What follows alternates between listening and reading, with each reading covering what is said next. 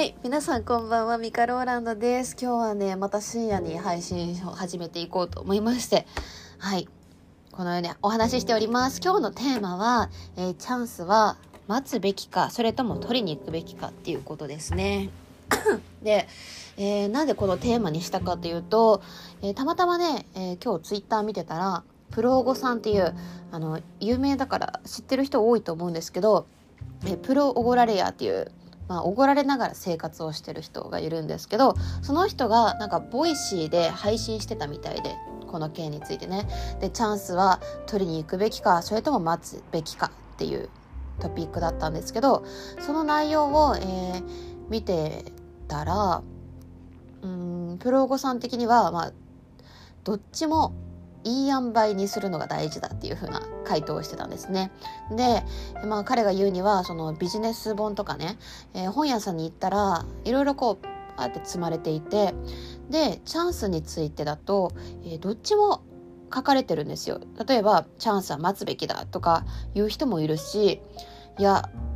えー自分でどんどん攻めるべきだっていう人もいるしもう真逆のことがね同じビジネス書とかでも書かれてたりするんだよね。で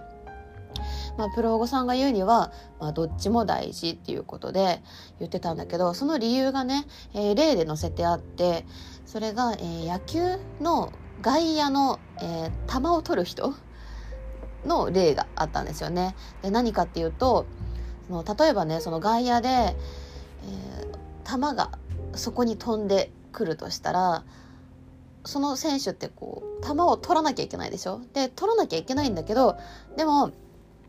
まあ自分のところに来る機会ってそうそうないわけじゃないですか。でなんかなかなかないんだけどそれでもねあの球が来ないからってじゃあもうだらけてもいいかって言ったらだらけてたらもし球が来た時にキャッチできないんですよね。かといってずっと準備してずっとねこう活躍するためにもうあーなんていうの？走り込んだり球を取る練習したりっていう感じですっごい準備したとしたとするじゃん。かといってかといってが続いてるけど準備したとしてもね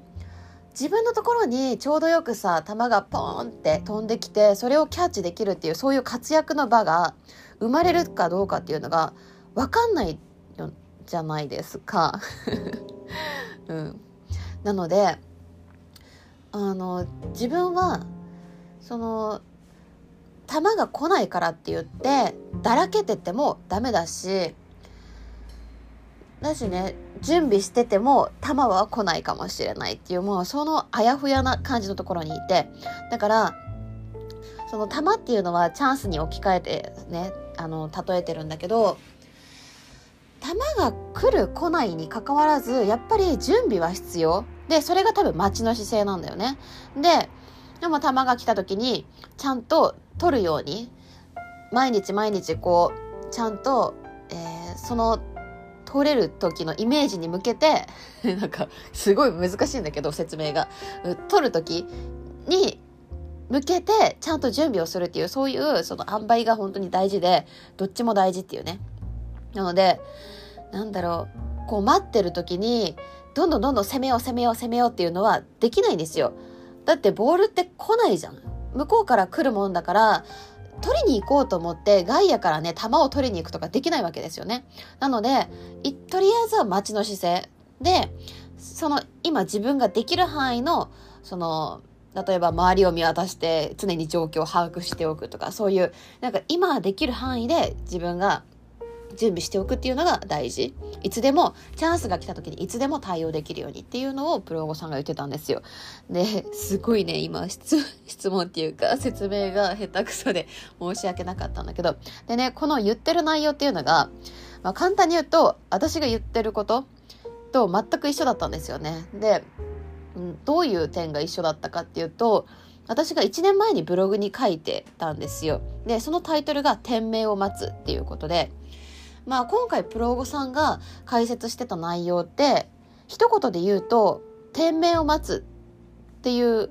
ことなのかなって私は思っていてで私が前ブログに書いてたその天命を待つっていう、えーその記事はねその毎日毎日すっごい楽しいしその夢はたくさんあるしそこに向かってまあ自分が今できることを着々とやっていってるんだけどだけどその壮大な夢が叶うまでの道筋というか何をすればいいのかが本当に分からなくって。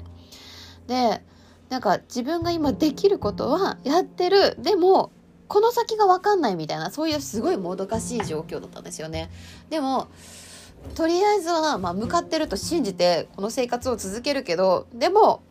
何か どうすればいいみたいな。自分からどうアクションを起こせばいいのみたいな感じでずっとモヤモヤしてるっていうか楽しいけどいつこの状況が次のステージに進むのかなみたいな感じでずっとねうーんって本当に毎日毎日考えててっていう感じでねでそれでいろいろ考えた結果、まあ、天命を待つしかないっていうのに気づいたんですよ。でその時は、まあ、自分の高すぎる理想にどうやったらたどり着くのか朝から晩までずっと考えてます。それで、まあ、夜全然眠りたくなくって眠るよりも考えていたい。で一刻も早く自分の理想に近づきたい。そんなことを考えると眠ってらんないって私は書いてますね。でその結果天命を待つしかないって言ってて。でこの天命を待つしかないっていうのは、まあ、具体的に言うと人とのつながりとかもそうだし欲しい仕事もそうだしこういうのって自分がアクションして確実につかめるとか予想できないんですよね。でなので私はこの記事にも書いてるんですけど直感に従って行動した先に新しいアイディアとか、まあ、インスピレーションがバーって自分の中に湧いてきてでそこでなんかいろいろつながって運が舞い降りてくるっていう形でそれって本当にもう考えても考えても仕方ないわけなんですよね。なので私は今目の前のことを粛々着々とこなしていかないともう次が見えてこないっていうそういう未知な世界にいる。でそんな今は楽しくえー、楽しむしかないっていう結論になりましたなので天命を待ちながら今自分にできる最大の準備をしていきますそれしか私にはできませんっていうふうに私は書いてます。ね。でこれ私はね、え1年前の、うん、1年前じゃないな。もう2年前だ。2018年の、え11月23日の、ブログなので、2年前にね、こういうことを書いてますね。で、この2年前から私今も同じことを考えていて、やっぱり今も天命を待ってるんですよ。で、うん。でもね、最近、その、やっと、この2年前よりは状況というか、あの自分の未来がすごくこうクリアに見えるようになってきたんですよね。でその理由はやっぱり自分が、まあ、その時にできる最大限の努力というか準備をとりあえずする。あの2歩先のことはね見えないんだけどでも一歩先とりあえず今こう夢中になれることに一旦夢中になってみるそしたら次やりたいこととかインスピレーションがパーって湧いてくる時があるんですよでそれってやっぱりね説明できないし本当に予想もできないんだけどでもそういう行動をねずっと続けていけば絶対に繋がっていくんですよ。あの、大きなその理想というか目標っていうのが頭に入っている限りね。なので、大きい指針がある限り、その、この間も言ったんですけど、少しずつは絶対に近づいていくので、なのでやっぱりねこう目の前にあることをあの夢を抱きながらこなしていくときめきながらこなしていくっていうのが大事だなって私は思いました。あとね何か他にも言いたいことがあったんだけど何て言えばよかったのかな、うん、とりあえずその私とかこれからまあみんなもそうだと思うんだけど流動的でどんどんどんどん時代が変わっていってみんな仕事とか、うん、他の仕事以外の状況とかもどんどん変わっていく時期になると思うんですよね。なのであの今ある職業とはまた別の、まあ、違う職業を、えー、みんな作っていったりもすることになると思うんだけどそういうのってね本当に流動的な中でしかも人のインスピレーションとか人との出会いの中で生まれていくことだから、うん、だからやっぱりその一旦自分の目標さえ定めてしまえばもう本当に天命に任せるっていうそういうマインドが必要。で、えー、このまんまねその天命に任せて自分のメンタルをそのまま安定させるっていうのはやっぱりね難しいんですよ。普通の人だったらね。難しいの。だってね見えない未来失敗するかもしれない、えー、願いが叶わないかもしれないっていうマインドのまんまやっぱり今とね現状と全く違うその夢を目指し続けるって本当にやっぱり難しいと思う現実主義者の人にとってはね。でそういう時にはやっぱり「ザ・パワーとかにも書いてあるんだけどとりあえずね信じたりしとけばあの願っとけばとりあえず叶うっていう そういうなんか適当でズボラななんかこう運命任せみたいな感じでまあどうせ叶うっしょだってザ・パワーが言ってるしみたいな感じでなんか適当にねそういう本とか そういったところに